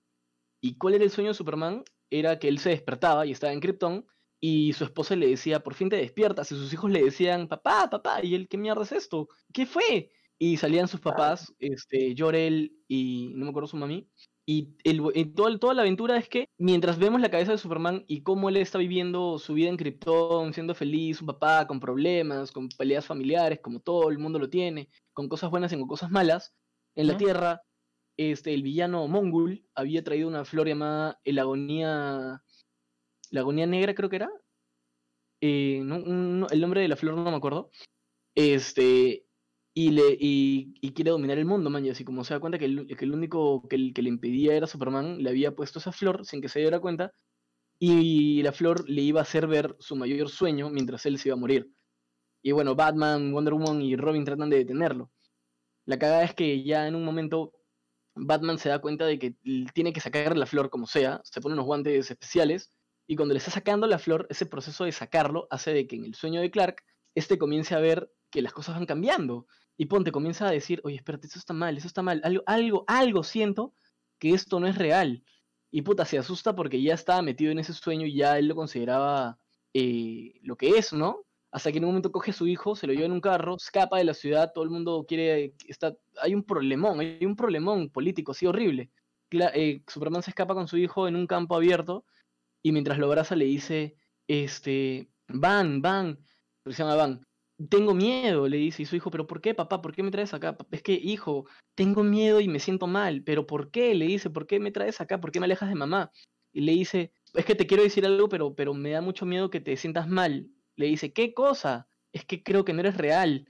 Y su hijo se pone a llorar, se, pone a llorar y le dice, pero ¿por qué dices eso, papá? ¿Por qué dices eso? Y Superman se pone a llorar y le dice, es que creo que no eres real. Y mientras lo abraza, puta, Batman le quita la flor. Y Superman grita, ¡ah! Y se da cuenta que nada es verdad, pues, weón y Superman se pone mal y va y grita Mongol y puta y le va a sacar la mierda con toda la rabia del mundo. Y a Superman le cae la flor, no miento, y a Batman le cae la flor y cuando Batman abre los ojos está en el callejón donde mataron a sus padres. A la mierda. Y ahí se acerca el, asesino. A la que es la cagada porque cuando se acerca el asesino, el papá de, de, Batman Thomas, puta, no recibe el disparo, ¿Eh? sino que logra meterle un puñete al choro. Y le comienza a sacar la mierda. Y su, y su mamá abraza a Bruce y Bruce comienza a decirle, vamos papá, dale, dale.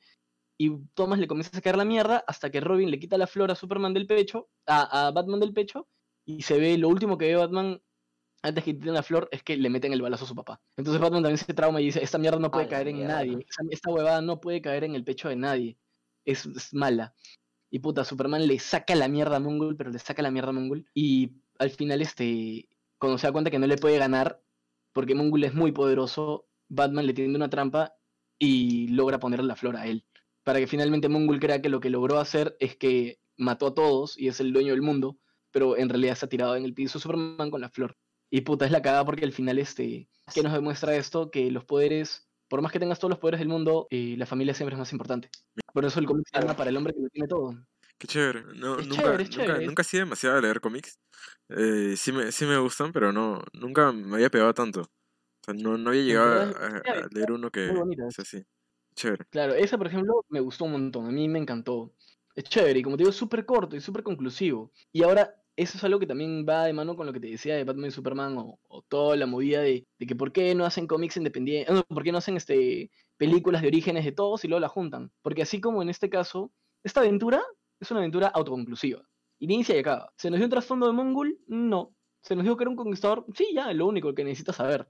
Que es poderoso también. ¿Se nos explicó este, la relación que tienen Batman, Superman, la Mujer Maravilla, como para por qué han ido hasta su casa a celebrar su cumpleaños? No.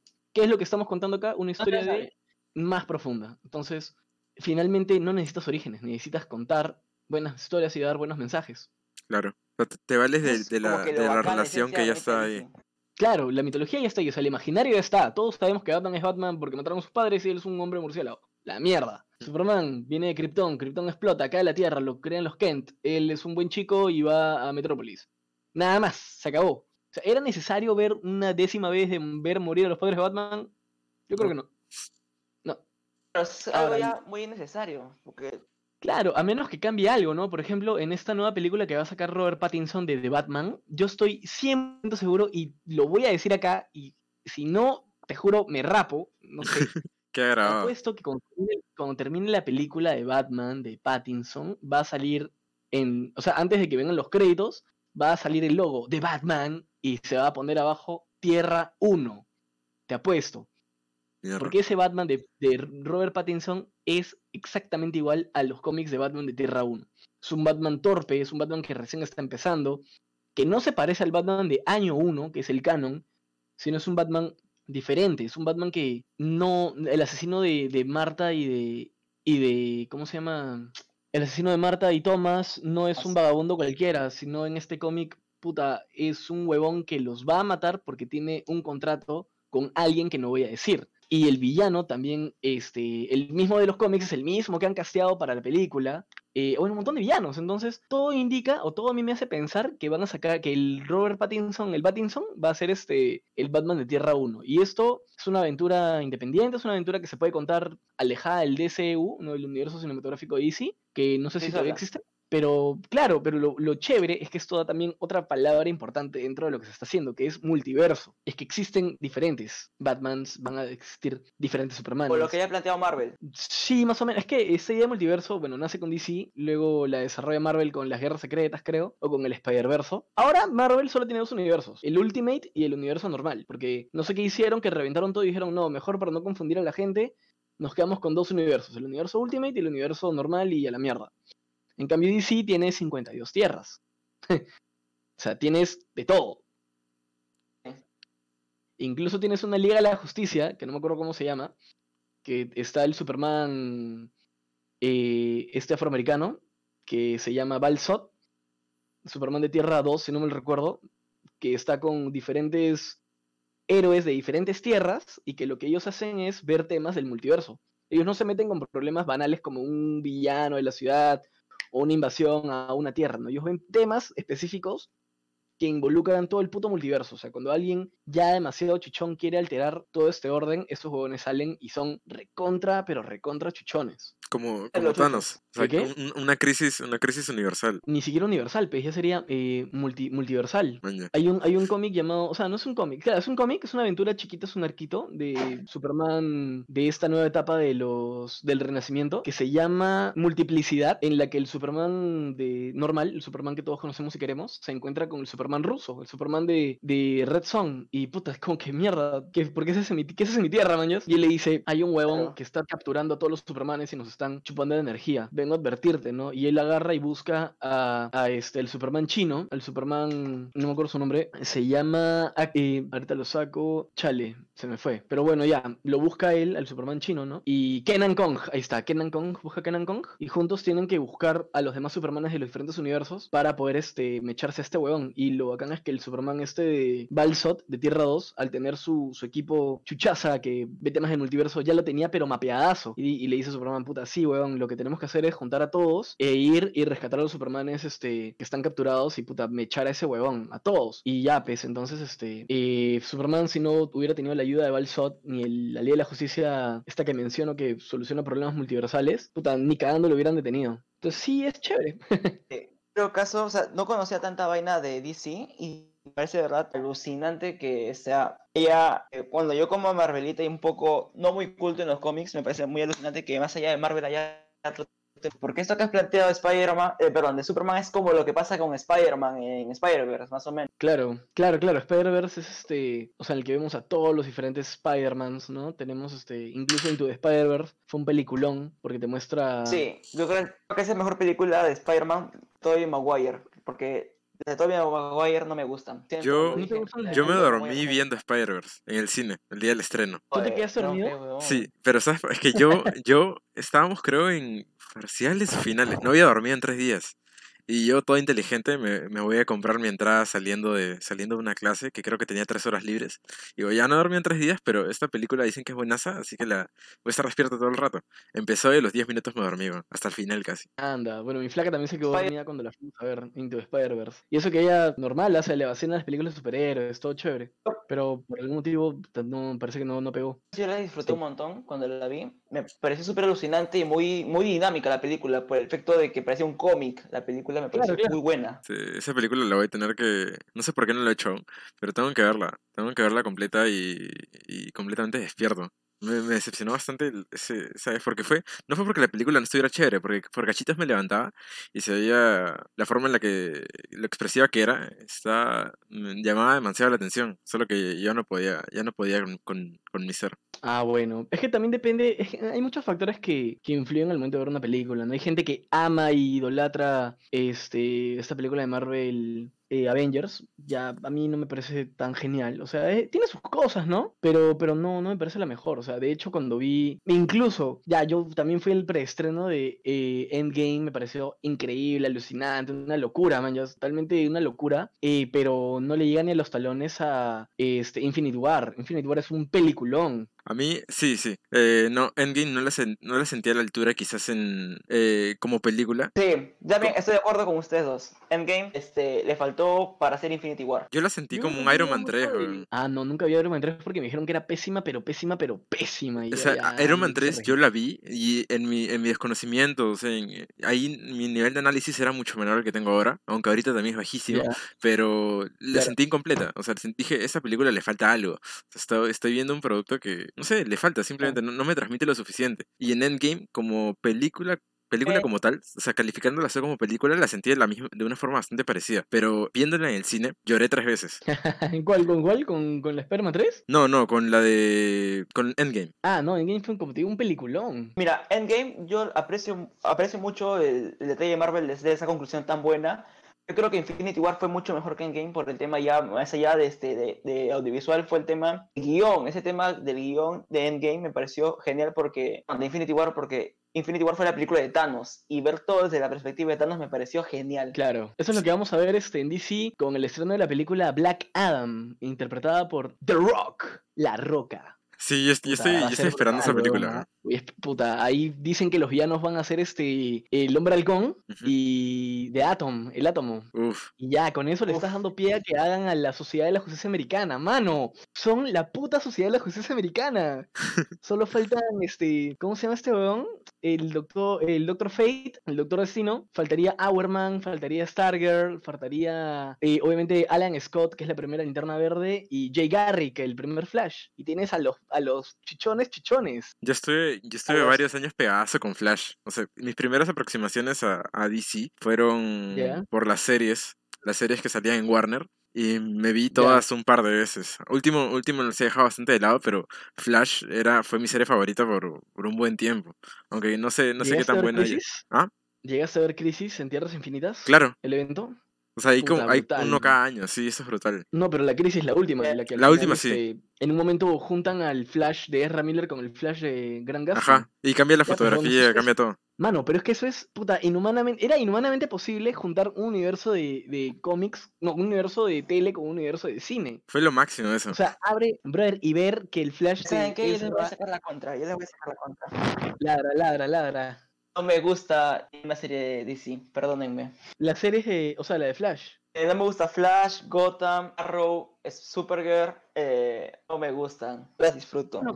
te voy a ser sincero, tampoco es que las haya visto todas, también me aburro un poquito. Es que es otro tipo de producción, es una producción un poco más novelera, vamos a ponerle ese título. Claro, pero mm, lo que no tienen en plata por los efectos y lo que no tienen en, en finalmente desarrollo de historia per se, puta, lo tienen los actores y todo el amor que le han dado a cada uno de sus personajes. O sea, creo que ahí, ahí está el gol, ¿no? Porque, como te digo, yo, Arrow, puta, vi un poquito, me aburrí, no, no, es, no es mi tipo de serie. Flash tampoco, lo voy a ser sincero. Pero apenas me enteré de que iba a haber una crisis, dije, ah, no, tengo que ver esta huevada. La, la serie que más he disfrutado yo, eh, hablando de superhéroes, ha sido Daredevil. Daredevil es y será siempre mi serie favorita de superhéroes, seguida por... Eh... ¿Por cuál? Ro. Oh, este hombre se muere. Sí, mano, le ha dado la pálida a su, a su internet. Y bueno, seguimos hablando de la serie DC. Eh, claro, como dices, se nota en la realización que, que mucho dinero de por medio no hay. Pero, no, definitivamente no. Eh, los eventos como este, este de Crisis, se, no sé, te motivan un montón a verlas. El, cruce que han hecho es bastante bueno. Y ahora más bien, este, obviamente hay una gran diferencia entre las producciones de CW, que es este, todo el universo del Arrowverso, con las producciones de, este, ¿cómo se llama? De DC Universe, que tienen Titans, que tiene Swamp Thing, Doom Patrol, que es una serie de puta madre y los amo, que tienen ahorita Stargirl, que también tiene una de las mejores intros de superhéroes del mundo. En verdad, sí, hay, hay de todo un poco, ¿no? DC te, está dando como que, si te gusta el tipo de novela, ahí tienes ese tipo de novela. Si te gustan las series un poquito eh, más cortas, ¿no? De ocho episodios por temporada, pero con buenos efectos, buenas cositas, ahí tienes este, lo de DC Universe. ¿Te gusta la animación? El universo cinematográfico animado que ha concluido con el Apocalypse War de una manera brutal, pero brutal, pero brutal. O sea, creo que toda la película me quedé con la cara torcida por todo el, daño que le hicieron a todos los personajes de DC. No, yo no, había ido por ese lado. Las películas animadas son las únicas que he visto, algunas. Brother, pero ya, pero las películas animadas de DC, ¿viste Apocalypse War? Mm, no me acuerdo, te, juro que no me acuerdo. Es la última. no, esa no, esa no, entonces no. Brother, cuando la veas, por favor, tenemos que hacer un podcast hablando de esa película porque por supuesto. hay gente que le dice, hay gente que le dice que es el endgame de DC. Sí, sí había escuchado, sí había escuchado eso. Claro. Hay gente que está hablando mucho de eso y se ha quedado alucinada con la película también. Dicen que está muy buena. Mano, es muy brutal. Ya eh, eh, el nivel de. O sea, justo yo lo vi con un causa, estábamos que lo veíamos por stream y la vimos este eh, con así también en Discord comentando. Y él dijo algo bien bacán que es, DC no es DC, si no le saca la mierda a sus personajes, pero de verdad, o sea, creo mm, que me gusta más cómo, cómo expresan el poder dentro de DC que de Marvel. Justo volví a ver la escena de la batalla final de Avengers, ¿no? Solo por, para, para ver este, niveles de poder, esas cosas. Y cuando un personaje de Marvel mete un puñete a un villano o un humano, una persona común y silvestre, eh, los personajes parece que se están golpeando como normal, como tú como si tú y yo nos golpeáramos. No, no hay, no, no hay nada más alucinante que eso. En cambio, cuando volvió a ver Man of Steel, la escena de Clark contra los cretonianos, este, un puñete, un puñete te mandaba a otro lado, pero así te, te hacía volar. Entonces tú dices, sale mierda. O sea, men, no, no solamente te manda a volar de una manera en que, bueno, flotas, ¿no? Sino la velocidad con la que caes en la Tierra demuestra que, bueno... Te están destruyendo. Más que eso. Claro, podría ser mortal incluso. Claro, o sea, simplemente estás muerto. Y, y ver eso en los personajes y sí es como darme cuenta de que, wow, sí son hiperpoderosos. Sí hacen mucho daño. Sí, eh, sus amenazas van a tener que ser más grandes. Claro, chévere. Pero hay un montón de cosas que analizar, ¿no? Al final. Y creo que ya con este tema, nos, este, en el episodio de hoy nos hemos extendido un poquito, un poquito, no bastante. usualmente hablamos media horita, 35 minutos. Y ahorita ya vamos casi por hora y media. Eh, yo creo que ha sido un episodio lleno de fallas técnicas. Claro. También. Y. O sea, el cómic lo pueden eliminar normal. No, está bien. Está bien, está bien. Rodo, ¿quieres preguntarle algo a, Miguel Ángel? ¿Tienes alguna curiosidad sobre, sobre el mundo audiovisual? Sí, visual más o menos sería, este, más o menos, ah, lo digo. Siempre a mí siempre me ha gustado este, dirigir mis proyectos, entonces no sé si parte del proyecto será como que si puedo acabar la carrera, si puedo dejar mi carrera truncada, pero con un gran portafolio que me puede abrir las puertas para eh, trabajos y proyectos ya, pues, como me han dicho a mí que es necesario acabar audiovisuales porque si tienes un buen portafolio, puedes agarrar chamba ya de una vez. Mm, pucha, eso entre que es cierto y entre que no.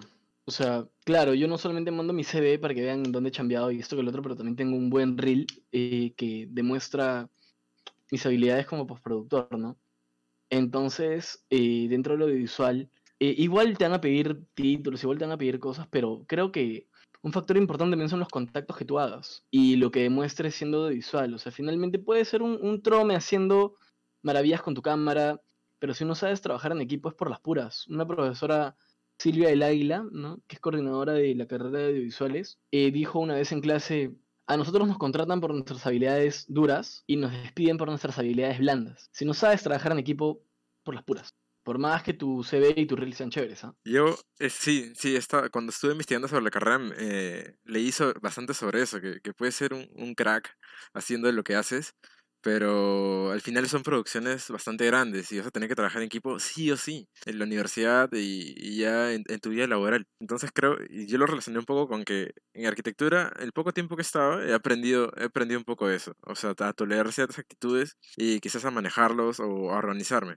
Porque tú no sabes lo que he tenido que lidiar con el, el único trabajo que he hecho con Rodo. Ya.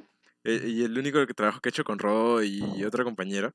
No sé, que llegaban horas tarde, eh, y todos los demás grupos me veían haciendo las cosas solo, no sé.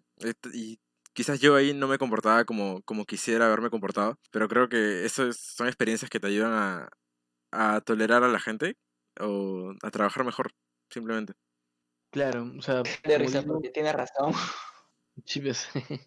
Este, yo quería, antes, antes de terminar este, el tercer episodio, el episodio del día de hoy, eh, aclarar algo que se dice mucho, porque cuando yo le dije a una amiga que me, que me quería cambiar audiovisuales, me dijo, ah, te vas a morir de hambre en otro lado.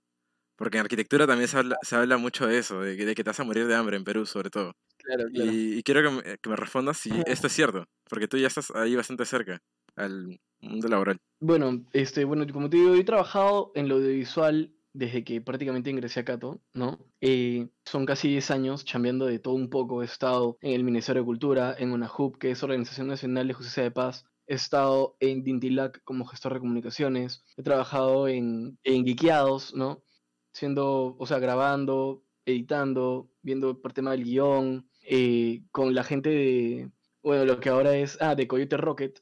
He trabajado en una tienda de cómics como creador de contenido. Hoy en día todo es comunicación, o sea, todo, todo, todo entra por los ojos y como la gente asoció si no le gusta leer, prefieren verse un video a leer un libro. Eso también lo hice en Zapatillas Tigre. Una empresa, o sea, en la fábrica que producía las zapatillas, me contacta porque necesitan hacer videos de cómo se manejan las máquinas que hacen el caucho de las suelas. Porque esta, esta tarea que la hacen personas eh, que, son maestros, que la han aprendido solo por hacer, no tienen forma de cómo explicarla porque eh, todos lo hacen de manera diferente. Entonces, el proceso de estandarizar procesos de producción del caucho eh, se veían de dos formas, ¿no? O hago un libro de 300 páginas de cómo hacer caucho, o un video explicando cómo hacer caucho. Obviamente el video es más dinámico y más fácil, y, y la gente lo puede ver y sabe que si jala la palanca A, va a pasar algo, y si jala la palanca B, pasa otra cosa. Entonces, lo audiovisual está en todos lados. El problema con lo audiovisual no es la comunidad, ni, ni nosotros como productores, ni mucho menos eh, si hay chamba o no. Hay chamba, hay chamba como mierda. El problema es que no se le da el valor que merecemos.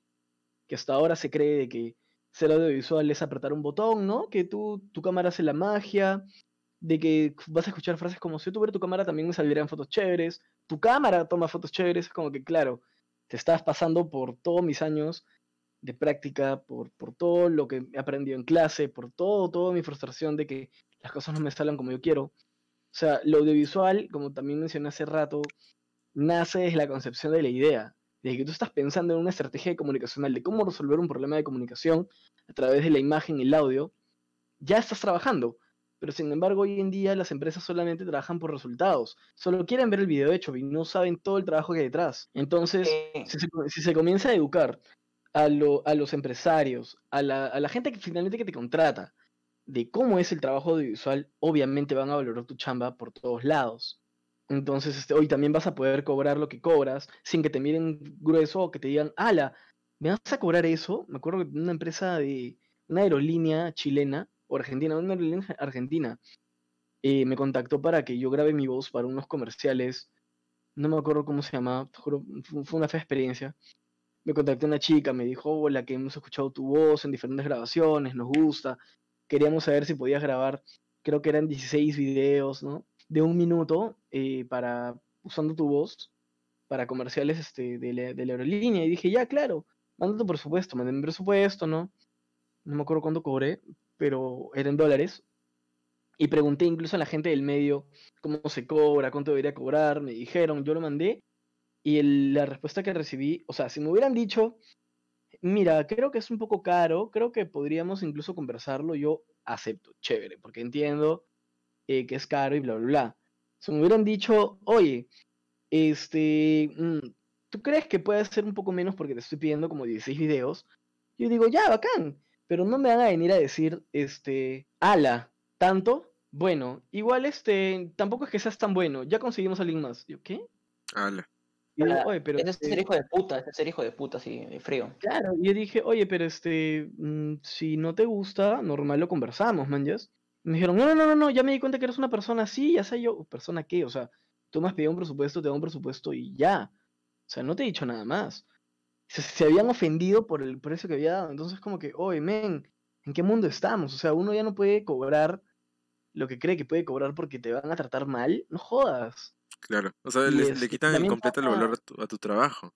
Claro, y pasa también en la fotografía, o sea, tú, eh, claro, tener una cámara, cualquiera puede comprar una cámara, incluso la, la más cara, ¿no? La de 10 mil soles o 18 mil soles, pero eh, la idea es saber usarla, ¿no? Demostrar que sabes usarla, que tienes, que manejas conceptos, entonces, eh, falta, falta incluso que nosotros como, como, como audiovisuales nos organicemos y, pensemos o creemos, por así decirlo, una especie de, estándar en precios, ¿no? Que, digamos entre todos los audiovisuales. Cuando hagas fotos se cobra tanto, cosa que no venir alguien y va a decirte tú que sabes tomar fotos. Imagínate tú egresado, ya eres profesional, sabes tomar fotos, cobras tus 180 dólares por sesión. Viene un causa y te dice, yo te cobro lo por 50. Como que te están tirando tu trabajo al tacho. Y él tampoco está valorando su chamba.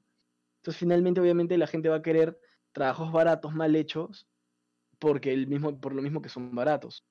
Entonces, eh, eso, y, cuando, y cuando a alguien le gusta cobrar barato, va a buscar la forma en la que todo le salga barato. Entonces, este tampoco es. Claro, es algo, es algo que también pasa bastante en, arquitectura. ¿Ah, sí?